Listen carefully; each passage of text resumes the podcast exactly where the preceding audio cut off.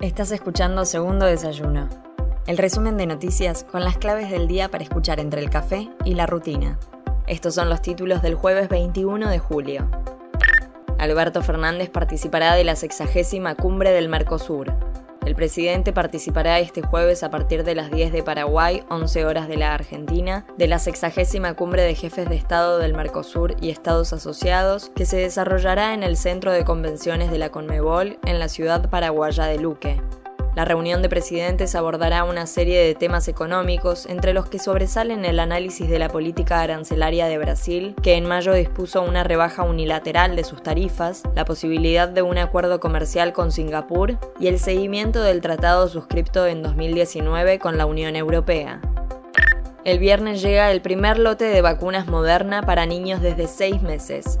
La ministra de Salud anunció que el viernes a la mañana llegará al país una primera entrega de 2,7 millones de vacunas contra el coronavirus del laboratorio Moderna para comenzar la inmunización a niños y niñas entre 6 meses y 3 años y aplicar el refuerzo a la población de 3 y 4 años que recibió las vacunas de Sinopharm.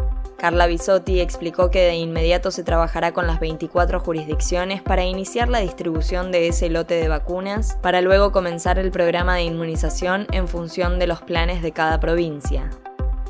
Sube el boleto de colectivo y tren desde el 1 de agosto. Las tarifas de los servicios de transporte público tendrán un incremento del 41,50%, llevando el mínimo actual del colectivo de 18 pesos a 25 pesos con 50 centavos. Por su parte, el tren tendrá como boletos mínimos con tarjeta SUBE montos que van desde los 9 pesos con 50 centavos a 17 pesos con 25 centavos, dependiendo cada línea. Organizaciones sociales anunciaron una nueva marcha para el 27 de julio. Tras un día de movilizaciones en todo el país en reclamo del salario básico universal, organizaciones sociales anunciaron una nueva marcha en conjunto para la semana que viene en Plaza de Mayo.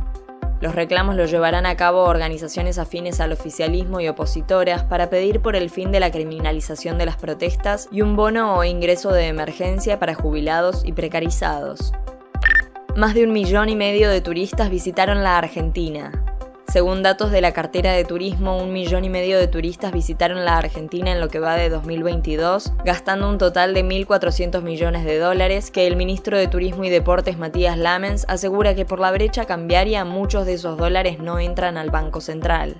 En este sentido, Lamens reveló que están trabajando con el Ministerio de Economía para que los turistas liquiden esos dólares y los puedan cambiar en el mercado único de cambio y resaltó que en los próximos días habrá novedades en ese sentido.